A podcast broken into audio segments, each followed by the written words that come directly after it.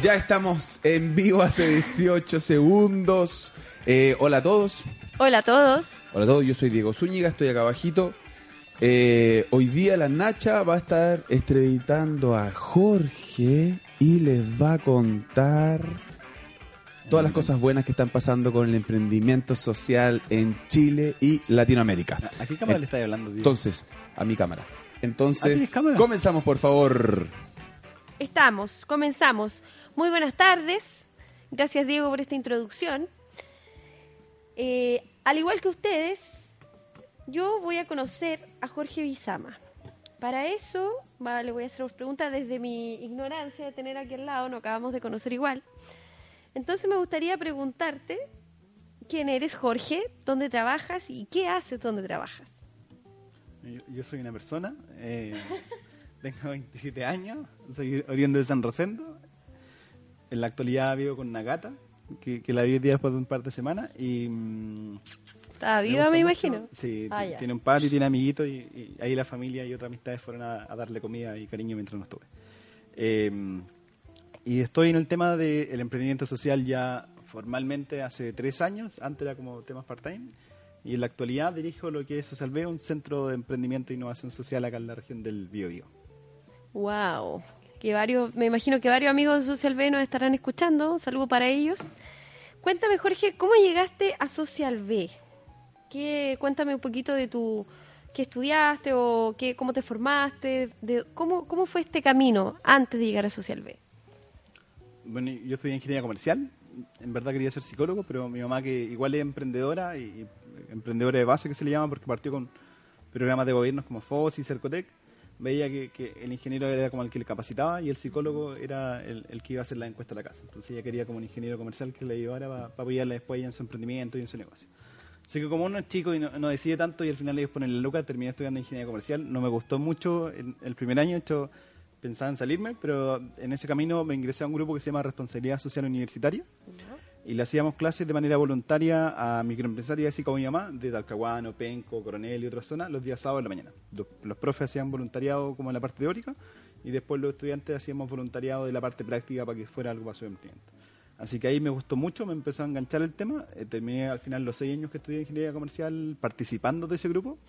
Y al final eh, me fui vinculando a la universidad con el área de innovación eh, y comencé una práctica en la incubadora, después quedé trabajando en otras cosas ahí en la incubadora. Y mientras trabajaba en la incubadora y era mi último año universitario, eh, me mandaron o me ofrecieron presentar un proyecto Corfo que tenía que ver con temas de emprendimiento social. Y ahí con Michelle Tobar, que es una académica de la Facultad de Economía, más el apoyo de la incubadora y la Fundación Social Nuevo Milenio, comenzamos a armar el proyecto Social B y una vez que se adjudicó me ofrecieron hacerme cargo de, de dirigir el proyecto ahí a finales de 2015. ¡Wow! ¡Qué bonito camino! Jorge, cuéntame, ¿de qué se trata el emprendimiento social? ¿De qué crees tú que se trata? Así como sin saber nada, ¿qué es para ti el Sin emprendimiento saber so- nada, social? emprendimiento social es unir fuerzas de la comunidad para generar un impacto que alcance o supere geográficamente límites. Eso es lo que veo. Yo no, no tengo idea de lo que es emprendimiento social, por eso es lo que me aparece cuando, cuando te pregunto. Por, por mucho tiempo la, la manera en que nosotros, y, y yo definía emprendimiento social, eh, es que son emprendimientos, son negocios que tienen una base como un modelo económico, es decir, tienen un modelo de negocio en donde uno genera recursos, genera ingresos, pero que a la vez, al, al tener ese modelo de negocio, tú generas un impacto social o un impacto medioambiental que no es una derivada o una externalidad del negocio, sino que es parte del core del negocio. Entonces, cada vez que yo vendo más un producto, vendo un servicio, estoy aumentando el impacto en lo que sea medioambiental o en el tema social que esté vinculándome. Ahora, después de- de- del curso que fui, ellos, y comparto mucho su definición, para ellos emprendimiento social es transar recursos por impacto. Transar recursos por impacto, es decir, Sí. economía versus impacto. ¿Sí? Y esa era una de las preguntas que estábamos hablando antes de. ¿Qué, Eh, qué- qué o será sea, lo no, en- pionero? En, en su definición es que, claro, si yo soy ONG o, o emprendimiento como categoría empresa o soy profesional independiente y soy freelance emprendedor, lo que yo tengo que lograr es que transar un recurso que alguien le vea valor, es decir, que para alguien haya disposición a pagar, puede ser el mismo cliente o puede ser que yo tenga un beneficiario y otra entidad como una empresa, fundación, ONG, Estado, vea valor y pague y, y que al pagar se reciba y se genere un impacto medioambiental o un impacto social.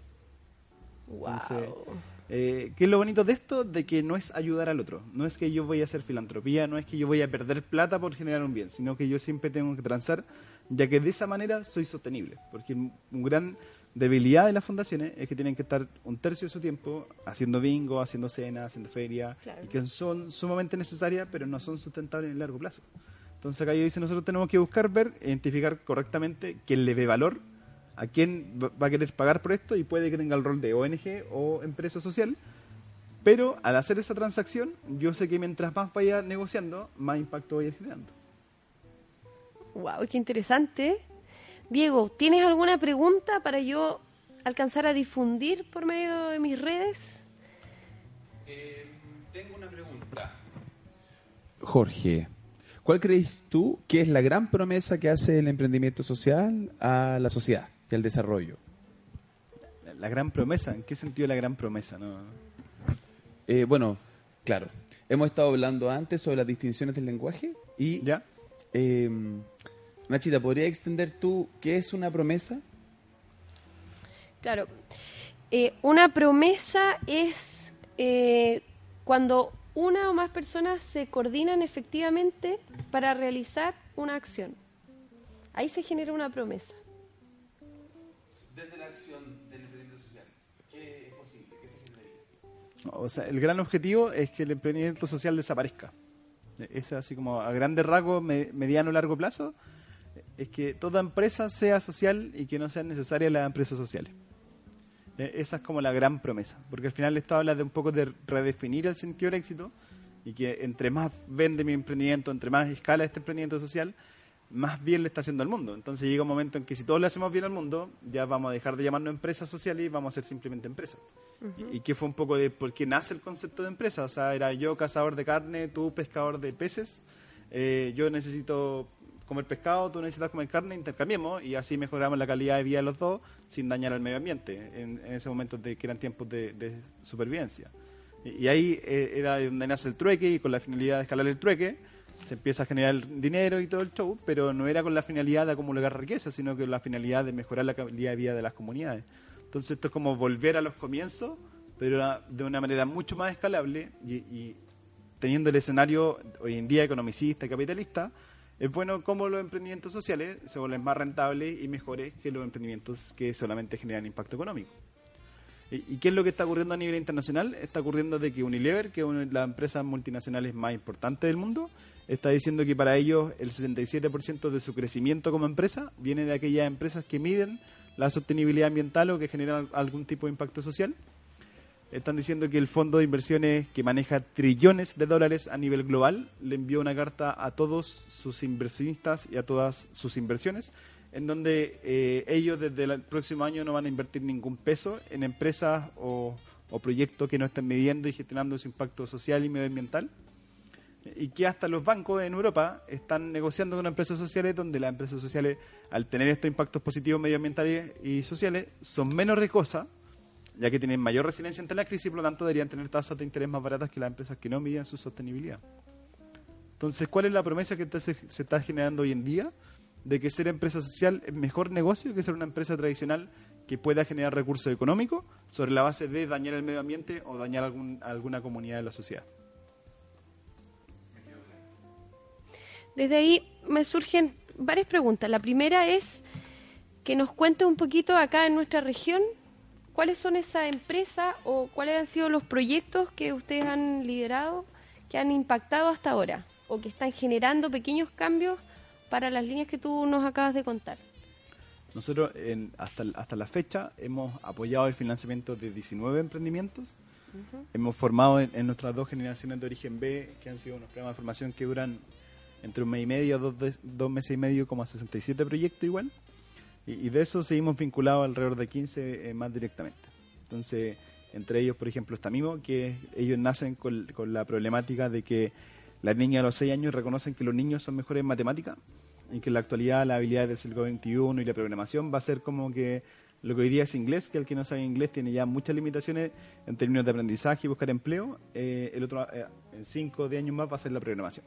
Entonces ellos desarrollaron un robot que enseña la lógica de programación y tú antes de aprender a leer o escribir, o a contar, va a poder ir identificando cuál es la, la, la lógica para que después puedas programar de una manera mucho más cercana y amigable. Y llevar esto también a, la- a las escuelas públicas. ¿ya? Eh, nació uno que era como bien rico esa iniciativa porque ellos fueron buscando financiamiento, pasaron Ujú. por Origen B, no se ganaron el financiamiento, pero igual se lanzaron en la piscina y se pusieron a emprender, que era Al Tiro Bicimail, una empresa de reparto a domicilio que funcionaba en bicicleta, en las cuales comenzaron trabajando bien fuerte con el mercado central. Una vez que lo sacaron a Prat, bajaron mucho las ventas y ellos comenzaron a apoyar esa iniciativa desde, ese, desde esa fase. Y ahora en la segunda generación tenemos emprendimientos como em, Neuroboxing, que, que es Miguel, donde la señora Patricia, que su mamá tiene Parkinson y lo desarrolló temprana edad, y Miguel eh, es kinesiólogo y empezó a emprender en varias innovaciones para poder disminuir el impacto que generaba la enfermedad en su mamá. Entonces, ah, yo lo conocí en el 2015 en la incubadora con un proyecto que era como un bastón con un láser que la, apoyaba a caminar a las personas con Parkinson y ahora desarrolló mezcló el Box con una metodología que le va ralentizando los efectos del Parkinson mientras practican este deporte. Entonces, Oye, qué interesante. Qué bueno. esas son como algunas de las iniciativas a las cuales trabajaron. Y tenemos otro así como que, pero no, no sabemos qué tanto impacto genera todavía que se llama espacio humano. Oye, mira, bueno, espacio, espacio Después de humano. estas definiciones, ¿cuál- ¿cuáles serían los impactos económicos Después de- sociales de después espacio de humano? estas definiciones. Bueno, te voy a... Y ahí me gustaría contarte un poquito, pero para que juntos hablemos de, del impacto que podría tener la facilitación con el emprendimiento.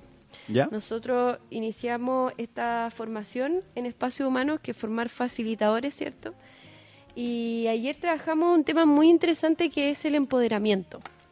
El empoderamiento que necesitamos todos en situaciones determinadas desde un liderazgo.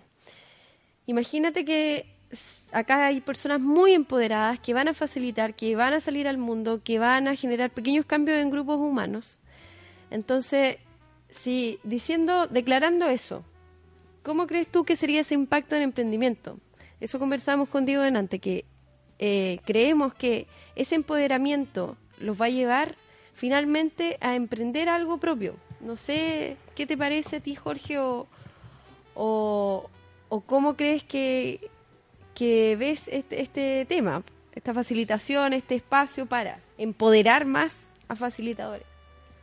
En primer lugar, yo no creo que todo el mundo deba ser emprendedor. Eh, es ilógico pensar en un mundo lleno solamente de emprendedores y, y- y hay gente que le incomoda y se le obliga un poco a ser emprendedor y creo que eh, el empoderamiento no va tan solo por emprender, sino que si yo soy empoderado y soy un trabajador, puedo ser un muy buen trabajador porque hoy estoy empoderado de saber cuál es mi rol en la organización, valorarme a mí como persona, valorar mi trabajo que hago en la organización y saber qué es lo que merezco y lo que no debo dejar que me pasen a llevar. Eh, y en términos del emprendimiento y en el modelo que estuve conociendo ahora en el curso que fue a Costa Rica, era que al interior de la organización ellos definían como un aspecto clave eh, el liderazgo, ver quién eran los liderazgos que existían al interior de la organización y que tenían que ser liderazgos eh, equilibrados, porque si bien acá se habla de- ya sea social o, o medioambiental, se define como impacto social e impacto económico, el equilibrio que debe irse generando al interior de un emprendimiento y tengo que tener liderazgos tanto desde lo económico, que me recuerdan de que yo tengo que ser sostenible en el tiempo, que las ventas no se me pueden ir y como no soy un sabeloteo como ser humano, tengo que tener la capacidad de facilitar y conversar con líderes o con un directorio, un consejo, lo que sea, y a la vez alguien que me pueda ir guiando lo social. Entonces, eh, creo que el empoderamiento tiene que ir mucho más allá en términos de comunicación y poder interactuar de buena manera con los otros. Gran parte de los problemas cuando nosotros empezamos a trabajar con emprendedores es que no saben recibir feedback. Entonces, si yo le hago una crítica a su emprendimiento, aunque sea constructiva, ellos la toman como personal. Y al final dejan de escuchar, piensan que uno lo está atacando y, y se evaden o, o empiezan un poco a, a desconocer la realidad, a- a- algo que nosotros aprendimos que se llama como la experiencia del otro, o cuál es la experiencia del otro de mí. Y ahí yo empiezo a decir, no, esa persona está equivocada, él no tiene la razón, yo sí tengo la razón. Y caen en una abstinencia que no, no dejan de escuchar. Entonces, el dejar de escuchar es matar tu emprendimiento. Mira, ayer igual apareció la escucha en, nuestro, en, el, en el taller. Oye, Jorge, me contabas que venías llegando de Costa Rica, que fuiste a un taller de emprendedores sociales, fuiste a un encuentro. Cuéntame un poquito más de eso, cuéntanos. La verdad es que ya lo has mencionado a lo largo de esta conversación. Me, interesaría saber qué cosas aprendiste, qué cosas nuevas traes aquí a la parrilla. Son dos instancias o dos eventos de los que participé en Costa Rica. El primero era una cumbre de liderazgo e innovación para la sostenibilidad que reunió alrededor de 275 líderes de, todo el mundo que, que se juntaron a hablar de sostenibilidad por todo un día y, y fue como bien gracioso porque varios de los speakers que, que estaban exponiendo se quejaban de que primera vez que lo invitaban a un evento para hablar ocho minutos. Joan Melé, que es como el, el fundador de la banca ética acá en Latinoamérica, un tremendo expositor, él te da charlas mínimos de dos, cuatro horas, que es lo que él se demora en transmitir lo que es la banca ética, y acá lo dejaron hablar 15 minutos. Pero, y, y fue un momento bien interesante, y aquí entramos con algunos con lo ego y, y la valorización del tiempo, igual viajar de otro país para hablar 10 minutos, pero el, el objetivo de esa instancia era que entre los asistentes y los expositores podíamos conversar sobre la sostenibilidad en el marco de los objetivos de desarrollo sostenible. Entonces, fue bien inspiradora, eh, porque si bien nosotros acá en Chile está la Corfo y que genera un tremendo aporte al ecosistema, vimos qué es lo que ocurría en otros países y cómo se, se abordaban temas de la pobreza, cómo se abordaban problemáticas medioambientales y modelos de personas que tenían unas innovaciones tremendas y muy simples, que por ejemplo acá hay un expositor que decía que la pobreza no se podría solucionar a nivel global, pero sí se podía solucionar por familia. Entonces ellos crearon un modelo que se llama el, sem- el semáforo de la pobreza, que iban midiendo la pobreza por comunidades, por, poblaciones, por familia, por lo que sea, e iban resolviendo la pobreza familia a familia. De una manera que fuera como escalable en esta metodología de forma de la pobreza. Y era así como yo quedaba... Pero e- era muy simple, entre comillas, la solución de, de aplicar. Entonces era como que hoy esto perfectamente se podría aplicar en comunidades en Chile, porque es totalmente reaplicable. ¿Y, y eso, podrías contar un poquito de qué se trataba? O... Em, con sociólogos y, y toda una parte entre psicología y, y de intervención, empezaron a que las personas empezaran a definir para, para ellos su pobreza. Entonces, empezaron a hacer varias variables y un, todo un estudio de recopilar qué era lo que la persona se sentía como pobreza o no. Entonces, el semáforo lo que te decía, así como según las definiciones de las comunidades y todo. En rojo, cuando yo sentía que, no sé, me alcanza el ingreso para los bienes básicos. Entonces, rojo no, amarillo chuta más o menos y verde sí. Entonces mis necesidades básicas son distintas a las tuyas, son distintas a las de Diego. Más que unificarlo y estandarizarlo en que este es el ingreso mínimo y estas son las necesidades básicas, ellos lo dejaban de manera subjetiva que la persona lo fuera viendo esa manera. Y Oye, así con otras variables. Jorge, y claro, y esa, qué interesante. ¿Y esa, esas variables eran netamente como de, de ingreso o ellos No, también medían no, como eran- la pobreza No, cultural era o intelectual? Es- ellos trabajan con un, un índice de desarrollo humano que, que es mucho más allá del PIB. De hecho, no considera el PIB per cápita. El PIB es un súper mal indicador para medir bienestar. Entonces, hay toda una metodología de trabajo acá en Chile. tremendo, claro. De hecho, igual en el índice de desarrollo humano Chile está en el segundo, creo, a nivel latinoamericano. Pero eh, utiliza muchas más variables sociales y de percepción de la familia. Es como otra, así como yo siento que, no sé, interactúo con la comunidad, rojo, amarillo, verde eh, y así. Ya, y van colocando ese semáforo por cada variable. Claro. Entonces, puede ser una aplicación y tú vas respondiendo con esa con la pregunta y rojo, amarillo, verde y, y así son, no sé, eran alrededor de, de 60, 90 preguntas, pero igual eran hartas, que trabajan sobre dos indicadores que maneja el tema de- del índice de desarrollo humano. Eso fue como ese día en la cumbre y así como ese ejemplo vimos muchos otros ejemplos de, de tipos tremendos. Bueno, Joan que habló de la banca ética, el desarrollo del ser humano.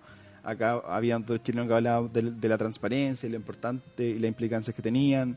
Hubieron varias instancias de interacción. Jorge, Y- ahí me voy a detener. De, me imagino que tuviste muchas charlas y expositores que de alto impacto. ¿Cuáles fueron las que a ti más te, te quedaron, las que a ti más te llamaron la atención? Como decir, wow, esto si lo aplicamos en generaría impacto. Esa fue una, de hecho pedí el, el semáforo de la pobreza, pero es que solamente estamos hablando de, de un día, después tuve un taller que fueron siete días o seis Ah. días eh, eh, en el tema. Entonces en ese día fue inspirar, dar a conocer esta iniciativa, sacar 12 ideas a fuerza, eh, eh, que, que la, la finalidad era interactuar y generar red entre todos los asistentes que estábamos ahí. Y, y la siguiente semana, que partió el día domingo a la tarde, eh, era el taller Viva, que es un taller que, reu- que este año reunió a 52 emprendedores sociales de Chile, Bolivia, Argentina, Perú, de Venezuela, de todos los países de Latinoamérica. Y todos teníamos algún tipo ONG o emprendimiento social, empresa social que estaba teniendo un impacto en su país o en la región, que región entendamos por Latinoamérica, eh, y que en conjunto con Viva Idea, que es una organización que promueve el conocimiento de, de todo lo que es el emprendimiento social, y el INCAE, que es la, la universidad número uno en Centroamérica en términos de negocio, se juntan como a entrenar y a entregar mayores conocimientos a los emprendedores sociales. Desde lo más importante de ese taller es que los modelos que nosotros trabajamos en Chile en la actualidad de emprendimiento o son gringos o son europeos. Entonces ellos explicaban que en la pirámide de, de- las clases sociales, por decirlo, eh, en, en- en Europa o en Estados Unidos la clase baja es así dentro de una pirámide, la clase media es así y la clase alta es así. Entonces de una pirámide total es como un poco medio equilibrado, la, la clase baja, la clase media y la clase alta. Pero en Latinoamérica el contexto que nosotros tenemos como sociedad es que la clase baja es así, la clase media es así y la clase alta es así. Entonces, trabajar con un modelo de la pirámide social que, sea gringo europeo es totalmente distinto a la pirámide social que tenemos en Latinoamérica.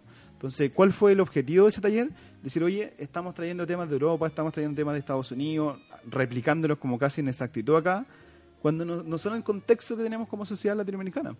Entonces, lo que hicieron ellos fue agarraron más de 100 casos de estudio de emprendimientos sociales exitosos latinoamericanos y sobre la práctica, sobre el conocimiento real del impacto, ellos fueron abstrayendo una metodología que fuera eh, aplicada a la pirámide social de, Latino- de Latinoamérica. Jorge, y eso fue ocurriendo en el taller, o sea, fueron siete días y eso fue ocurriendo a medida que ustedes iban conversando, se dieron cuenta, oye, estamos basándonos en modelos de Europa, oye, ¿por qué no bajamos algo eh, Claro, ellos ya esto lo estuvieron hace, hace varios años, entonces en esta semana lo que nosotros fuimos trabajando es que ellos crearon un canvas con, el- con todo este conocimiento ¿Ya?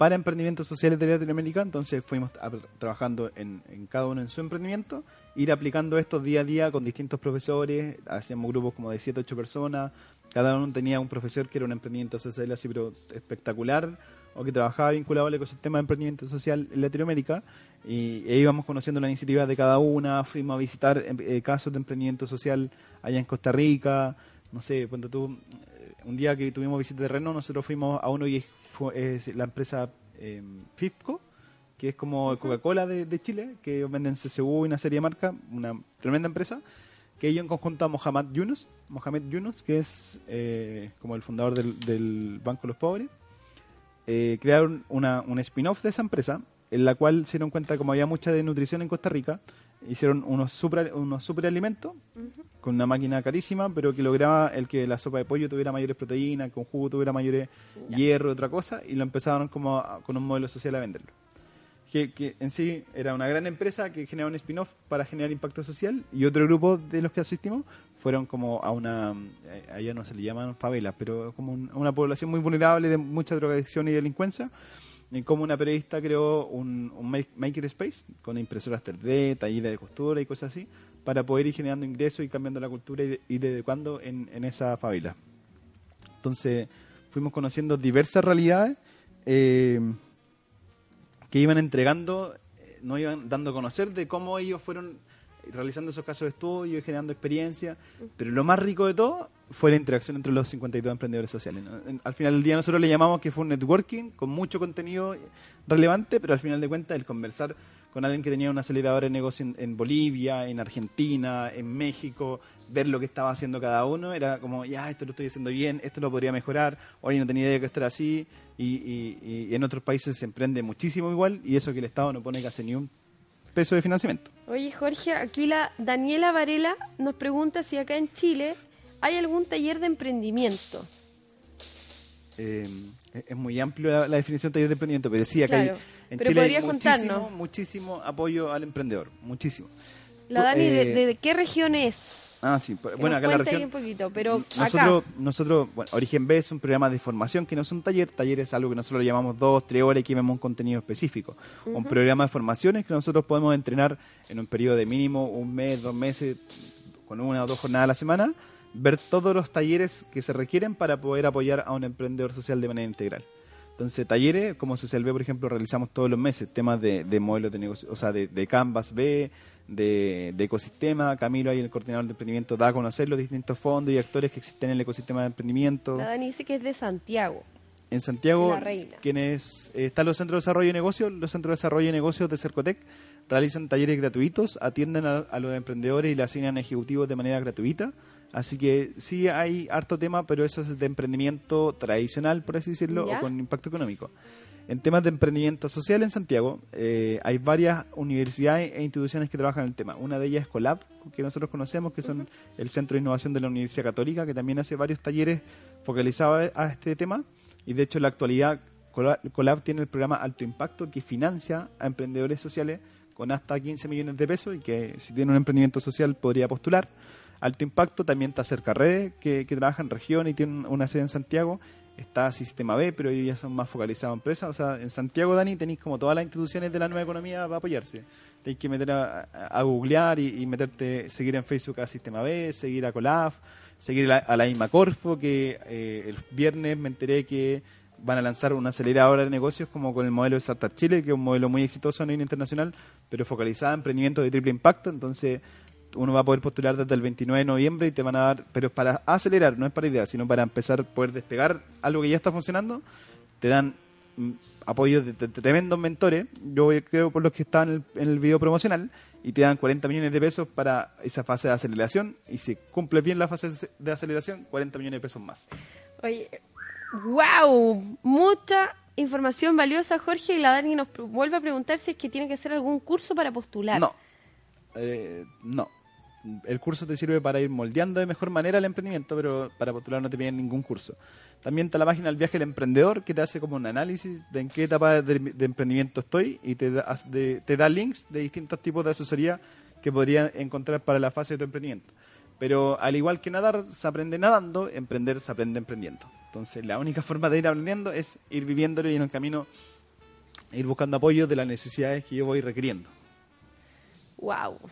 Esper- esperamos, Dani, que te haya servido un montón para Santiago. Y a mí me surge una pregunta, Jorge. ¿Qué es lo que más te motiva a, a desarrollar este tipo de proyectos? ¿A, quién buscas impactar o qué es lo que te mueve de esto? Interesante pregunta. Em, como yo les contaba, yo vengo de San Rosendo, me vine a estudiar a la ciudad el año 2010. Tuve en su momento la oportunidad de volver a trabajar al, al municipio eh, eh, hace un par de años y el presupuesto de mi comuna completa es de 1.500 millones de pesos, es decir, para educación, salud, eh, temas sociales son 1.500 millones de pesos. Y el presupuesto que se gasta la Corfo en un concurso de emprendimiento donde financia a 15 emprendedores son 1.300 millones de pesos este año. Eh, En dos concursos financiaron 2.600 millones y tienen un presupuesto solamente para la región de algo así de 13.000 millones de pesos. Y que impacta a, digamos, unos 2.000 emprendedores. Eh, eh, en San Rosendo con, son 4.000 personas y viven con el 10% de eso. Entonces, somos una comuna dormitorio, en parte porque estamos rodeados de forestales que no permiten el crecimiento y tampoco hay industria. El ferrocarril fue algo que se murió con la dictadura. Entonces, el ver que, que hay tanta necesidad en varias partes y, y que eso está desproporcionado, y el saber que ni el Estado ni las fundaciones van a poder cambiar el mundo, creo que desde la empresa hay una tremenda oportunidad para ir generando desarrollo. Entonces, lo que me motiva mucho el emprendimiento social es que eh, hay una gran disyuntiva cuando nosotros partimos trabajando este tema, se asociaba mucho al asistencialismo. Como que, ah, usted apoya en proyectos sociales y esto es social. De hecho, el mismo Diego nos dijo en un momento que estábamos pasados a fundación y que, eh, o a ONG, entonces que él no trabajaría porque era empresa. Y el hecho de que nuestro nombre fuera social se nos asociaba como que era temas sociales y no temas de negocio. Entonces, nosotros estamos completamente convencidos de que desde los negocios se puede generar muchísimo mayor impacto social que desde, la- desde el Estado, desde la Fundación. Y que eso lleve mayor equidad, mayor sostenibilidad a la sociedad. Ponte tú, conocimos un caso que se llamaba Kingo, que era un emprendedor guatemalteco, y que ellos han levantado, si mal no me equivoco, como 80 millones de dólares pa- para su emprendimiento. Porque vieron un modelo de negocio tan tremendo y se enamoró del problema, iteró su solución, la iteró como cuatro veces, y él tiene la expectativa que de aquí al 2021, si no mal no me contaba, o al 2020, poder llevar electricidad a zonas rurales. Chile en, ese, en este caso tiene una baja problemática en relación a otros países de temas de acceso a la electricidad, donde en otros países llega al 30, al 40%. Y ellos esperan llegar a un millón de personas de aquí al 2020. Temas que ni los estados no han sido capaces de hacer en los últimos 15 años. Entonces, una persona, un equipo humano, un emprendimiento potente puede convencer mucho más rápido y puede crecer mucho más rápido para solucionar problemas globales de lo que puede hacer el Estado, lo que puede hacer la política o lo que pueden hacer las fundaciones. Entonces, si yo quiero aportar a la sociedad, creo que desde esta lista puedo aportar muchísimo más que mediante organizaciones y otras personas con su iniciativa y el apoyo mío de Socialbe y de las personas que se han ido sumando a este camino, porque hemos tenido muchísimo apoyo también, no tan solo acá en, Concepción, sino también en Santiago, podemos ir transformando sociedades. Wow, qué bonito, Jorge. Me siguen surgiendo preguntas. Por ejemplo, y también para la- las personas que nos están escuchando. Eh, conozco personalmente a, a familias de un ingreso, la verdad, de escasos recursos, en donde la economía familiar la lleva generalmente uno de los dos, el esposo y la señora se queda en la casa. También conozco de esos casos varias mujeres que les gustaría generar su propio emprendimiento. Algunas que hacen empanaditas, otras que hacen pan amasado y salen a vender a la carretera, o cuando es al revés, trabajadores que también hacen artesanías, trabajan con madera. Eh, ¿Qué les recomendarías tú a ese grupo de personas? Y por otro lado también, tengo igual amigos y parte de los que he conocido con Diego, eh, jóvenes que también tienen este tipo de ideas. ¿Cuáles son los pasos? ¿Qué deberían hacer para emprender? En el caso del primero, conozco muy, muy de cerca la, realidad. Eh, cuando nosotros éramos chicos, 10, 9, 10 años, eh, empezaron a haber más necesidades. Yo estaba en un colegio que estudiaba, en una escuela pública que estudiaba en Laja. Entonces la disparidad de- social era tremenda porque estaban como los faeneros, gente que trabajaba en temas eh, empleo mínimo y los papeleros que eran los que más tenían recursos. Entonces lo- las lucas en mi casa nos empezaron, empezaron a faltar. Y mi papá es muy machista, tiene una, cultura muy machista. Entonces, cuando mi mamá quiso salir a trabajar, dijo: No, esta es la casa para cuidar a los hijos, cuidar la casa y no trabaja. Y hizo mucho show cuando intentó trabajar. Entonces, le empezó a apoyar en que ella emprendiera desde la casa. Se metió a talleres FOSI, empezó como costurera, con una máquina, haciendo chalecos. Después se fue tirando eh, a hacer eh, buzo y otras cosas. Y eso fue desde el año 2002 hasta la fecha yo diría como hasta el año 2010, eh, mi mamá ganaba muy poco. Y después viendo como bien los ingresos y aprendiendo más del tema, te diría que hasta a veces perdía plata en, los negocios que hacía. Pero mi papá a veces subsidiaba, le empezó a ir un poco mejor en el trabajo para que ella estuviera en la casa. ¿Qué es lo que fue, generó un cambio en eso? Eh, fue la actitud de mi mamá. No fue el apoyo del Estado, no fueron los ingresos, no fueron los clientes. Cuando ella empezó a tomar cursos y empezó a tomar ese cambio de actitud desde que antes la pasaban a llevar a empoderarse, de que su opinión valía, no era que el Estado le estaba apoyando, entonces si le entregaban las weas como, como así, señora firma aquí, ahí está la plata y váyase, y la capacitación no se la hago, era como, bueno, el Estado me está apoyando, entonces tengo que aceptar que sea así. A empoderarse de que, perdón, a usted le están pagando para que usted me asesore, así que yo quiero la asesoría, no quiero tan solamente el cheque. Y, y eso aparece en las bases, eso aparece en su contrato. Entonces ese empoderamiento generó un cambio de que ella le empezó a ir mejor, no tan solo en su emprendimiento, sino que también se empezó a sentir mejor como persona, se empezó a sentir más desarrollada como persona. Entonces, y, y no, era algo que nosotros veíamos en la universidad, cuando hacíamos clases a las mujeres que emprendían por necesidad en la Universidad de Concepción, al final de año no era tanto el conocimiento técnico que nosotros le entregamos, era que, oye, yo vine a la Universidad de Concepción, estuve un semestre aquí en la universidad y me siento empoderada de que ahora mis hijos van a tener que venir a la universidad porque yo vine, pude y aprobé el curso y, y entonces les puedo exigir a ellos. Y ese empoderamiento puede generar un cambio mucho mayor que el conocimiento técnico, que también es necesario. Pero si, si la persona no es capaz de escuchar y, se cae en el juego de la víctima, de que la vida ha sido muy dura, de que todo eh, le ha salido mal, desde esa posición difícilmente se puede emprender. En el caso de los jóvenes, eh, te diría como que si van a emprender, que, que se hagan asesorar de gente que lleve mucho más tiempo que ellos.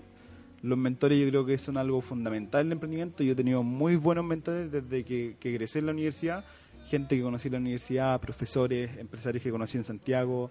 Los llamo y les pido mucha ayuda y asesoría porque yo nunca le he trabajado a nadie. Trabajé como freelance y ahora en este emprendimiento que to- me toca dirigir, y si bien tengo una jefa y tengo una fundación y un gran jefe, en el día a día no están ahí encima mío. Entonces, la forma en cómo hacer las cosas creo que la he ido mejorando en el tiempo escuchando a mentores. Entonces, si van a emprender, búsquense un buen equipo de trabajo. Eh, no sé si es tan bueno trabajar con los amigos, es mucho mejor estructurarse en roles y, y pagar por metas más que pagar sueldos mensuales. Y son cosas de las que yo he ido viendo en el tema. Y, y preocuparse mucho también del modelo de negocio, ver cómo va a estar la rentabilidad, más que eh, el producto sea perfecto, el servicio sea perfecto. Y algo también de lo que aprendimos en Costa Rica es que si voy a emprender tengo que enamorarme, enamorarme muy bien de la problemática. Entonces, generalmente lo que ocurre con los emprendedores uni- universitarios es que hizo un lápiz súper moderno, es súper innovador, todo el mundo me dice que este lápiz bacán, entonces todo el mundo requiere este lápiz. Pero en verdad este lápiz cuesta 10 mil pesos y nadie va a pagar 10 mil pesos por el lápiz que es genial. Entonces, más bien es como, ¿para qué quiero un lápiz? ¿Cuál es la necesidad de un lápiz? Tú quieres escribir en estos momentos. Entonces, ¿cómo yo puedo solucionar esa necesidad? Y puede que con un lápiz Bic sea resuelto, y en otras puede que no exista o puede que se mejora, pero alguien tiene que verle valor. Entonces, ahí es donde va la definición de transar recursos por impacto. Wow, oye, está interesante este tema, me interesa bastante. Y tú tocaste un, un te fuiste por una característica que nosotros también abordamos ayer dentro de nuestro proceso de certificación, que es el empoderamiento. Jorge, me imagino que tú has conocido, eres y formas a muchos emprendedores. Aparte de este empoderamiento que también lo vivió tu mamá eh, de cerca, ¿qué otras características crees tú que debería tener un emprendedor? Eh, o sea, primero hay que conocerse cuáles son las virtudes y las debilidades de uno. Creo que es sumamente necesario entrenarse. Yo me considero una persona tímida.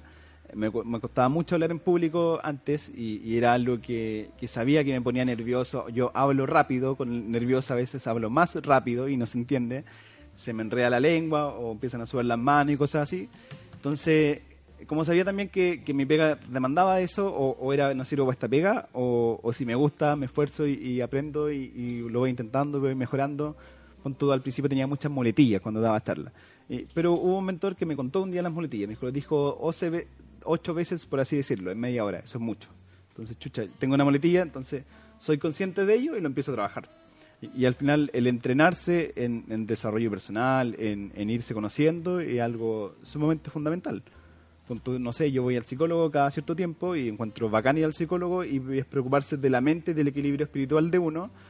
Así como uno va al doctor cuando tiene una dolencia física, ¿por qué no preocuparse también de la salud mental? En Chile tenemos pésimas tasas de salud mental. Y, es porque se creó con la cultura que ir al psicólogo o preocuparse de esos temas es cuando uno está loco. Entonces, creo que, tiene mucho que ver con ser consciente de cómo está uno eh, eh, y eso, ser, ser consciente de qué necesito para escalar es buscar apoyo en cuáles son aquellos temas de habilidades que carezco y que puedo fortalecer. Soy un fiel convencido que los liderazgos se, se entrenan, no nacen. Y, el contexto es que muchas veces, eh, si no hay habilidad de liderazgo, pues fue por tema de la crianza, por el contexto que uno tuvo cuando es chico, que influye muchísimo en la forma de ser de uno. Pero cuando ya uno es grande y te dicen, oye, tú eres así porque fueron cosas cuando chico y tienes la oportunidad de cambiar, ahí ya depende de uno, si es que comienzo este camino de empoderarme y de ir viendo traumas de chico y cosas de chico para ir creciendo como persona. E, esa es como mi opinión. No, sé si se comparte. Diego, ¿qué opinas, Diego? Que está ¿Lo compartes? La, oscura? Eh, gracias por considerarme. Gracias por considerarme. Estoy aquí eh, Ahí está Diego, está con nosotros. Eh, desde mi camino emprendedor, claro, me conecto mucho con lo que tú dices. Eh, la salud es súper necesaria para que cualquier cosa pueda prosperar, ¿no? Eh, si estoy enfermo, o estoy generando enfermedades, es difícil que cosas buenas salgan de ahí. Y ya que vivimos la mayor parte del tiempo en nuestra psicología o en nuestra cabeza, al menos desde que estamos despiertos hasta que dormimos, estamos siempre ahí. Eh, creo que es súper importante poder trabajarse, poder terapeutearse, eh, ir descubriendo las yayitas que tenemos para no caer en los mismos patrones si es que no nos gustan los resultados que eso nos consigue. Eh, que es un poco el mensaje que hemos estado tirando hasta ahora a través de este podcast. Me pasa a mí como, como emprendedor que eh, el empoderamiento lo veo mucho en el tema ventas. Como ese es un tema que tú me mostraste una vez y después quedé súper claro. Eh, cuando me desenfoqué de las ventas, me empezó a ir súper mal. Eh, cuando me reenfoqué en las ventas, ahora ya de nuevo está yendo todo bien. sin embargo, como las ventas algo súper importante y para poder vender, yo me he dado cuenta que tenés que estar súper seguro. A menos que estés vendiendo objetos o, o cosas, digamos, con las que no tenés ningún apego. Pero cuando tienes apego por, por, tus productos, por tus servicios, por tus creaciones, tienes que estar súper empoderado para poder venderlas y, cobrar lo que valen y mm, comunicar el valor. Entonces creo que... Yo, creo ahí está la clave. Para vender hay que estar súper seguro, si viendo uno mismo, también del valor que genera el producto o servicio que tú estás creando. Saludos a Kenneth, que, que, fue el organizador que está viendo a mí ahí de, Costa Rica en el curso. Que, que si yo no le veo valor a lo que estoy transando, difícilmente voy a estar seguro de venderlo. Claro. Entonces, claro, si la, la venta, el, estar muy seguro como persona me va a apoyar quizás tener una mayor tasa de conversión de venta. Pero cuando también conversamos en, el tema de venta, ser constante, el estar siempre, siempre vendiendo. Y, algo importante con el tema de las ventas, que me lo enseñó mi gurú que, que dice Diego y Alfredo, es que una empresa que, que, está vendiendo y que sigue creciendo en venta, nadie va a tener la inseguridad de que va a perder su trabajo. Por lo menos por la empresa. Otra cosa es el desempeño. Pero una empresa que deja de vender, general, instantáneamente se empieza a generar la inseguridad de que chuta van a tener que recortar gente. Y eso conlleva a que no vas a poder ser tan productivo. Entonces, ¿qué es lo importante del humano? Es que también antes se decía como que yo no voy, a, lo que conversamos delante, yo no voy a ir a pega a ser amigo, yo voy a trabajar. Y hoy en día hay estudios de engagement que te dicen que una de las variables que influye, una de las 12 variables que influye muchísimo en la productividad, es que te preguntan si es que yo tengo un mejor amigo en el trabajo. Entonces, el tener un mejor amigo en el trabajo es algo que te fomenta la productividad en la empresa. Claro y sí. te- para tener un mejor amigo no, no es yo trabajador, es yo Jorge persona. Entonces, el rol de la persona y el trabajador no se pueden dejar de lado. Y, y desarrollar la persona y saber comunicarme con otros, saber dialogar con otros, saber escuchar a otros, es también parte del empoderarse. Y el dejar a otros que se empoderen. De Oye, todas maneras. Jorge Diego, aquí hay alguien eh, que coloca en la mesa un tema que también lo habíamos conversado, dice transar impacto por recursos. Y tú también venía ese tema fresquito de transar impacto por recursos. Es como la, la discusión que se dio en el, en el Congreso. O, No, e- esa es la definición de un emprendimiento social y que a mí me gustó mucho porque nosotros por mucho tiempo hacíamos cosas y ya, esto genera impacto social y perdíamos plata. Pero como genera impacto social, lo hacíamos. Ah, Y, y al final era como que allá la discusión fue como, bueno, eh, ¿qué es más importante, el impacto social o el impacto económico? Y, y puede que hay algunos que están como equilibrados y otros que tienden más a lo social y otros que tienden más a lo económico. Pero la definición, lo que, lo que, te- lo que genera esa definición es como que llevarte al equilibrio entre que tiene que haber un equilibrio entre lo económico y lo social para poder ser sostenible. Y de ahí que el- la transacción ya estamos hablando de un negocio, ¿no? no es como que yo te ayudo y buena onda y algún día tú me devolvís la mano y si yo hago eso todos los días, chuta, resulta que voy a tener que un mes que pedir que me vuelva la mano nomás porque se me acabó lo que tenía para dar y ahora tengo que esperar que recibir. Pero si no fue una transacción puede que no reciba porque depende del otro, ¿ya? Entonces acá lo que se decía es que muchas veces se preocupa mucho del impacto social y si yo me enfoco muchísimo en, en crear esa solución perfecta o crear ese servicio perfecto y me despreocupo de lo económico, va a ser difícil poder escalar. Entonces, si yo tengo una solución que así como que es tremendamente global para el tema educacional, pero es carísima y nadie tiene disposición a pago y la solución es como perfecta, ¿de qué me sirve tenerla encerrada en- entre una bodega, en una oficina, en una cabeza, si al final no va a estar impactando a nadie? O sea, en su definición, si mil personas lo utilizarían, sería un tremendo impacto social, pero en lo económico, como nadie le ve el valor que tiene es- esa solución, y con suerte una o dos personas la compraron, el impacto real queda cero. En cambio, si yo tengo un buen modelo de negocio que tenga un sustento económico, que a la vez genera un impacto social y empiezo a preocuparme de lo económico, que lo económico funcionó, en el camino puedo ir mejorando lo social paso a paso. Pero si me preocupo mucho de lo social, es difícil en el camino ir mejorando lo económico paso a paso. También se puede, pero en mi opinión creo que es un poco más difícil. Las dos son aristas. Pero que lo, que lo importante es como yo voy como acercándome cada vez más al equilibrio. Nosotros partimos mucho con lo social eh, y ya este año se, se nos acaba gran parte del financiamiento que tenemos. Entonces, si no nos ponemos al día en lo económico, lo más probable que, que nos vamos a empezar a achicar o, o tenemos riesgo de desaparecer o cosas así. Entonces, este año 2019, para Social B, el impacto es volver y ver valor en lo económico para poder seguir teniendo generando impacto social. A ver, si, si, voy, si voy entendiendo bien, ese punto de equilibrio del que tú hablas, Jorge, sería como que pase, llegar a un, como que el- impacto social y lo económico sea sostenible, el punto de equilibrio sea como que mi emprendimiento sea sostenible en el tiempo. Exacto. En que sea escalable. Si yo conozco muy bien los números, muy bien la rentabilidad que genera y, y sé muy bien cómo medir el impacto, yo puedo hacer una planificación ir creciendo, creciendo, creciendo, creciendo, porque de la definición que estoy transando eh, impacto por recurso, entonces ya yo puedo, tengo que ir buscando más personas que se vayan transando. Y, y ahí tengo que también dedicarle mucho esfuerzo a la venta. Acá en Chile el vendedor es algo sumamente subvalorado. Es como, no, ¿y tú a qué te dedicas? No, yo soy vendedor, pero por mientras nomás soy vendedor, mientras pilla algo mejor. Y cuando la venta es el punto fundamental de la empresa, y, y respecto a lo que dice Daniela, hay que conocer muy bien el producto, sí, hay que conocer muy bien el producto en el comienzo, pero no es lo más crítico. Lo más crítico es que hay que conocer muy bien al cliente y cada vez más buscar más clientes. De, esta misma empresa que nosotros, yo admiro harto de Santiago, ellos eh, a- hace un tiempo atrás en un congreso en, Miami se juntaron la marca que ellos representan eh, a nivel latinoamericano, todas las empresas de, de Latinoamérica para las premiaciones y los reconocimientos. Y esa empresa, o la marca que ellos representan, jamonesa, el promedio de participación en el mercado en Latinoamérica es del 15%. En Chile, esa empresa tiene el 65% de participación del mercado por su modelo de negocios que tiene impacto social y que, está muy focalizado a la venta. Entonces, me contaba el dueño que un día los premiaron por ser la empresa que haya superado así como todas las expectativas de venta de las distintas participaciones a nivel, a nivel latinoamericano. Y al siguiente día, lo llama el servicio técnico preocupados porque los vendedores no conocían también el producto. Entonces estaban preocupados que eso pudiera influir en la empresa. Entonces, es esa contradicción que un día me felicitan porque fuimos la que vendimos sobre todas las metas, y otro día, chuta, parece que tus vendedores no conocen muy bien el producto, entonces eso puede ser riesgoso para la, para la marca, para la organización. Entonces, de ahí que si yo me focalizo tanto en lo técnico, puede que en verdad la persona que le voy a vender quiere saber todos los detalles del producto, o tengo que conocer bien a la persona que le voy a vender para de todo lo que tiene el producto, ver qué es lo que yo destaco en, en mostrarle. Y que él le vea valor más que yo conocer el 100% del producto y quería darle el 100% de la información, siendo que él le veía valor a un 20% de, de mi producto mi servicio.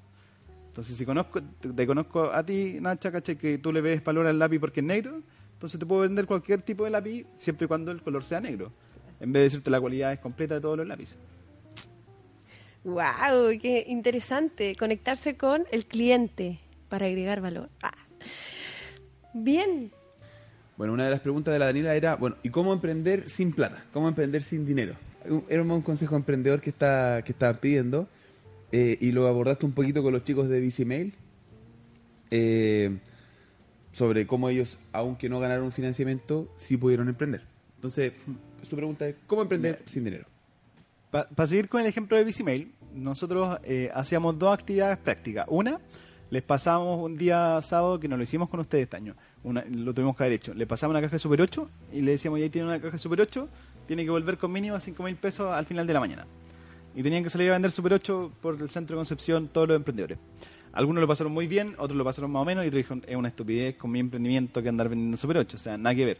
El único objetivo de eso era eh, que empezaran a soltarse y conversar con gente desconocida al, día, al fin de semana siguiente, lo que hicimos fue que los mandamos con su emprendimiento. Entonces, con lo que tuvieran, con el producto, con una hoja, con un folleto, con cualquier cosa, a convencer a la gente si es que les compraría su producto. Y en ese salir a la calle, los de chicos del tiro Bicimail se vieron con el administrador del mercado. Y le dijo, oye, eso es como lo que yo necesito para el mercado, ¿y por qué no nos juntamos y hacemos una prueba y todo? Y, y en ese entrenamiento de salir a probar vender, el tipo se pilló con su primer cliente que le, la ayudó a, a posicionarse, que tuvo un nicho del mercado y empezó a salir. Entonces, con Max Echeverría, que también es otro referente en temas de emprendimiento tecnológico acá en la región, Max cuando vendía una aplicación, antes de venderla, iba con un cuaderno así como el tuyo, dibujaba los mockups, antes no existían ya la- las páginas web que te diseñan mockups, y le decía, mira, tú acá en esta aplicación vas a apretar el clic y va a dar vuelta a la hoja, después trae esto, da vuelta a la hoja después trae esto.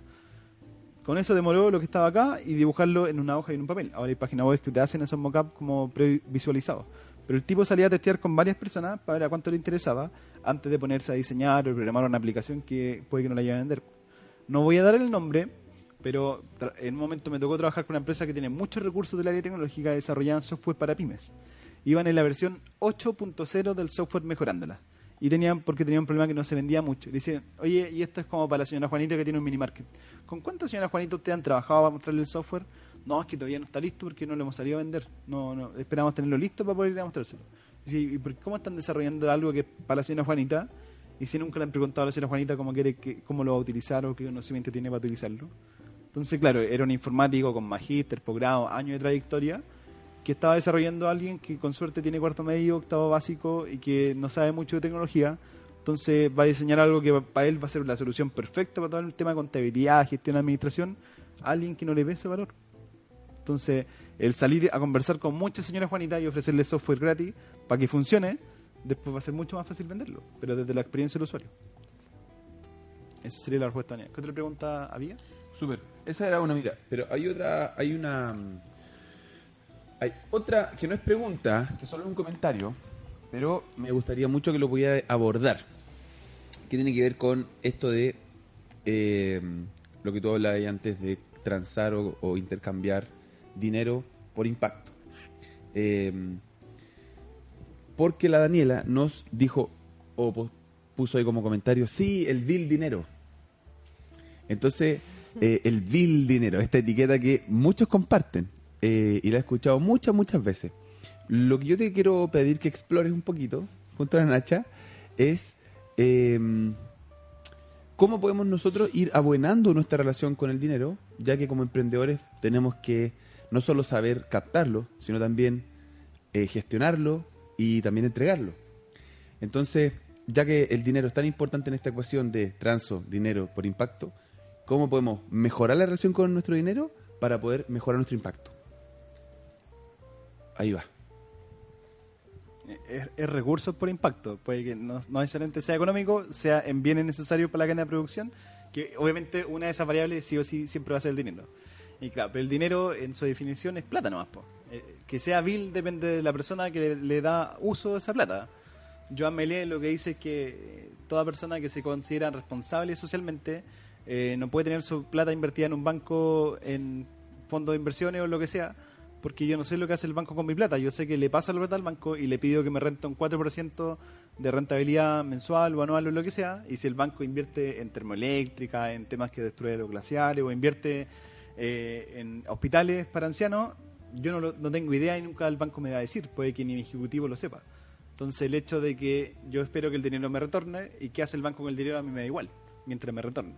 Entonces el ser consciente en, en qué hago yo con mi dinero va a ser pucha que lindo el dinero, porque si yo tengo mucha plata y con eso puedo impactar y mejorar la calidad de mucha gente, va a ser gracias al amoroso o, o al buen dinero. ¿Cachai? Ahora respecto a esa relación, eh, no sé, un libro que me gustó mucho y que yo leí para entender o mejorar mi relación con el dinero fue El hombre más rico de Babilonia, que, que hoy día, eh, te- ¿cómo se llama el de padre, padre rico, padre pobre?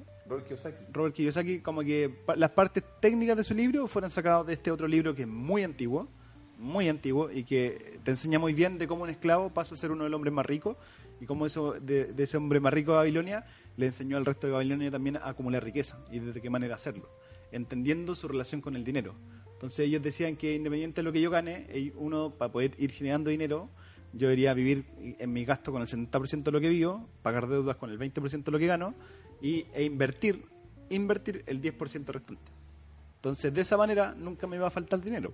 Y, y después mostraban que esto era en Babilonia, que estas piedras las habían encontrado unos docentes eh, eh, de Inglaterra que estaban sobreendeudados en los años 40 y que empezaron a seguir la regla y en dos años salieron de, de sus deudas y después empezaron como a acumular riqueza, acumular riqueza. Y empezaron a, como tenían deuda, vivían estresados, problemas en la relación, problemas en la familia y el aprender a relacionarse con el dinero era una variable de higiene que no afectaba en la relación familiar. Si eso mismo ocurre en una empresa y yo sé cuánto gasto, tengo un porcentaje para deuda y tengo otro porcentaje para reinvertir en la empresa, entonces también va a mejorar la relación que el dinero no sea un problema dentro de la empresa, sino que sea algo que se gestione y se mejore. Entonces conviene mucho mejor llevarse bien con el dinero y saber gestionarlo que decir, si la plata va y viene, o sea, ya Con- conocer mi relación un con el hay, dinero. otro día no hay. Buen tip. Ahora es algo que es necesario para vivir en este mundo, en esta sociedad, como la mayoría queremos. Entonces, eh, el- el saber gestionar el dinero implica que, claro, si yo voy a tener una empresa, tengo que diseñar el valor en función de que no voy a querer pagar el sueldo mínimo. Entonces, tengo que saber muy bien conocer los números y, cuánta plata tengo que transar para que dentro de mi estructura de costos se soporte pagar buenos sueldos. Y, y no pagar buenos sueldos porque la gente se lo merece y chuta, puede que eso después me impacte la rentabilidad de la empresa, ¿cierto, Diego? Por supuesto que sí. Sí, igual es- hacer un emprendimiento siempre es ir aprendiendo y solo los que emprenden comprenden lo difícil que es y se hace camino al andar. Bueno, no tenemos ya... hay- hay una pregunta, hay otra pregunta. A ver, ¿cuál sería esa pregunta? La, la, Nacho la puede leer. Dale una chita. La de Bárbara. La de Bárbara dice, ¿cuál es la importancia del equipo? ¿Cuál es la importancia del equipo que da vida al emprendimiento? ¿Cómo le contagias el compromiso?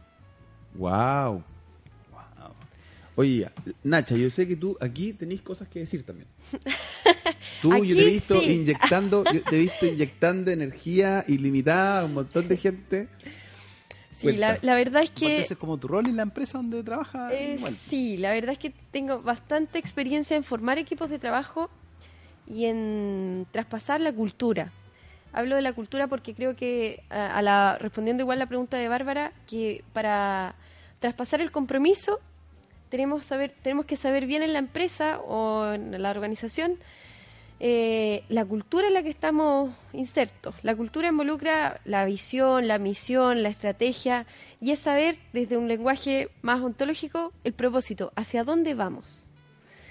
Entonces, esa cultura, el primero que tiene que estar empapado en la cultura es el líder. Líder, gerente, director ejecutivo, dueño de consultora, es el líder, es el primero que tiene que estar claro hacia dónde vamos. Cuando él tiene la claridad de, hacia dónde vamos, hacia dónde quiero llevar a la gente que va conmigo, cuál es la visión, cuál es la estrategia que voy a utilizar. Y eso involucra posicionarse en dónde estamos ahora y mirar hacia dónde queremos llegar. El dónde estamos ahora tiene que involucrar mirar, mirar el sistema, mirar las fortalezas, las debilidades, los competidores, los stakeholders, eh, mirar los KPI que tengo, los que me faltan, mirar qué tengo. Ya, de eso que tengo, construimos un objetivo o, o un plan estratégico para llegar hacia dónde vamos. En ese camino uno va empapando el compromiso. Las técnicas para empapar este compromiso va a depender de la forma que el líder crea necesaria para su equipo. Es empapar la cultura, es traspasar la cultura, es entender que el líder o el gerente sepa que la empresa o la organización la construyen las personas.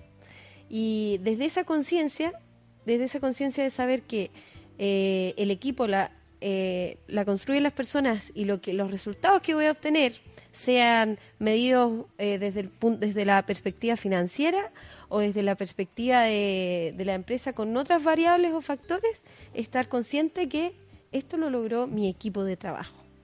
Creo que desde ahí empezamos a traspasar el compromiso, empezamos a empapar de, al equipo de trabajo de la cultura y el cómo es, como más específico de hacerlo es a través de capacitaciones, de entregarle valor al equipo. Ese valor se entrega con reconocimientos, con compensaciones, con capacitaciones, eh, se entrega con dar espacios de confianza, con dar espacios de, de conversación entre los equipos de trabajo, con coaching, con consultores tanto internos como externos, que también alinea al equipo solamente complementando a eso, en una fase inicial del emprendimiento eh, es sumamente importante el equipo de trabajo porque una persona no lo puede hacer todo. Eh, me acuerdo que el, el, 2011, el 2012, un primo que, que trabaja en una empresa me dijo, o uno se dedica a gestionar o te dedica a operar. Pero las dos cosas no las puede hacer bien toda una empresa. Y eso implica que yo tengo que tener personas con un perfil que sea hacia la gestión y personas que le encanta hacer la operación. Me acuerdo que dentro de PDA hay alguna herramienta que conocíamos, era como que el perfil creativo y el perfil operacional, el perfil logístico. Entonces ambos son complementos dentro de un equipo de trabajo y, si yo coloco un creativo a que cuadre presupuesto, lo voy a matar. Y si coloco a un, a un, ejecutivo a que cree campañas de marketing, también lo voy a matar. Entonces el conocer cuáles son las habilidades de cada, de cada persona al interior del equipo y, respecto a lo que conversábamos antes, el engagement, de, que cada día tengan la oportunidad de hacer lo que más les guste en su trabajo, es algo fundamental para poder mejorar la productividad dentro de un equipo. Y, algo también que es sumamente importante eh, y que yo lo aprendí con el tiempo eh, dentro del equipo de trabajo es poder también eh, tener claras las reglas del juego. Porque en, mi caso, una persona soy bien dispersa, entonces un día pido una cosa, otro día pido otra cosa, otro día otra cosa, y eso a veces marea y deja chucha al final qué es lo que quiere que haga. ¿cachai? Entonces, si tengo bien claras las reglas del juego, indicadores, es mucho más fácil también gestionar. Entonces, el tener regla, claras las reglas del juego también permite en qué yo me tengo que esforzar bien y en qué otras cosas tengo que apoyar al equipo, pero sin descuidar lo que es fundamental para mi rol. Y de esa manera se vaya apoyando en el equipo. Entonces, la, comunicación y el poder definir propósitos comunes también es, algo que, que, las personas vivan el propósito. Dentro de este engagement, eh, la, la, octava pregunta era si una persona comparte el propósito de la organización o no. Y si lo comparte, es que primero lo tiene que conocer. Y, y si lo conozco, es que lo tengo que haber trabajado en algún momento. Entonces, eh, es fundamental ahí nomás. Entonces, estaríamos llegando al final. Estaríamos llegando al final. Diego, por favor. Estaríamos llegando ya al final de lo que fue hoy. Eh, yo te agradezco, por supuesto. Bajaste del avión, fuiste a, a, tu casita, te recibieron ahí tu mascotita, lo vi. Y luego viniste para acá, estuviste esperando afuera, casi te evangelizaron. eh, así que bueno, todos mis reconocimientos para ti. Ha sido, tanto para Engrana como para Espacio Humano, un súper aporte siempre. Eh, para mí eres uno de mis grandes amigos, emprendedores también. Siempre que mm, he buscado un consejo, he buscado ahí un, una mirada externa, eh, más, más experta, te he ido preguntando y siempre he estado disponible y súper dispuesto, tanto para mí como para mucha otra gente. Eh, así que te mereces todo lo bueno que te está pasando. Te mereces que te inviten a todos lados, que viajes para todos lados. El otro año tenés que ir tú, pues. a ver, vamos, a ver si, vamos a ver si me invitan. Vamos a ver, a ver si hago mérito. Así que bueno, desde mi observador que soy, te agradezco mucho, Jorge. Y, y, felicito tu trabajo eh, en Social B eh, y aquí en la quebrada de la G. Esperamos seguir haciendo cosas juntos y que sigan creciendo. Ah, es. Sería. Ya pues Nachita, despida su programa nomás. Gracias a las Saludos personas que nos escucharon. Saludos no a todos. Sí, auditores, espectadores. Auditores, sí. Espectadores. toda esta conversación. Invitado a que sigan a emprender, que sigan el fanpage de Social B y ahí pueden hacernos consultas, seguir nuestras actividades. Tenemos varios talleres igual que... Ya, son bien accesibles. ¿Ya? ¿Y cómo es el ritual? Yo no conozco esto. Súper simple, pero cuesta al comienzo muchísimo, pero hay que hacerlo y, y- y en esa frase lo dice todo. Hay que comenzar a hacer las cosas. Si escucharon algo que le hicieron sentido, no sé qué, como, ah, ya, bacán, tiene toda la razón del mundo y al día siguiente sigo haciendo lo mismo. O sea, si, si escucho algo más sentido, creo que tengo razón, tengo que generar, incluir ese hábito en mi vida y de llevar esa acción en el día a día para poder generar un cambio. Así que el hacer algo marca toda la diferencia del mundo de mi emprendimiento. Bien, muchas gracias. Adiós a todos. Emprender las acciones. Con eso me quedo yo. También me nutrí mucho, así que adiós. Diego. Eh, sí, bueno, yo me quedo. ¡Ay, ay, ay! Yo me quedo que. no, yo me quedo con que, mm, claro, si, queremos hacer un impacto real y que sea sostenible, eh, tenemos que estar pensando harto no solo en el problema, también en las soluciones y en cómo las hacemos rentables. Así que bueno, eso nomás. A todos los sapitos. Nos vemos la próxima semana. Que estén súper bien. Chao, chao.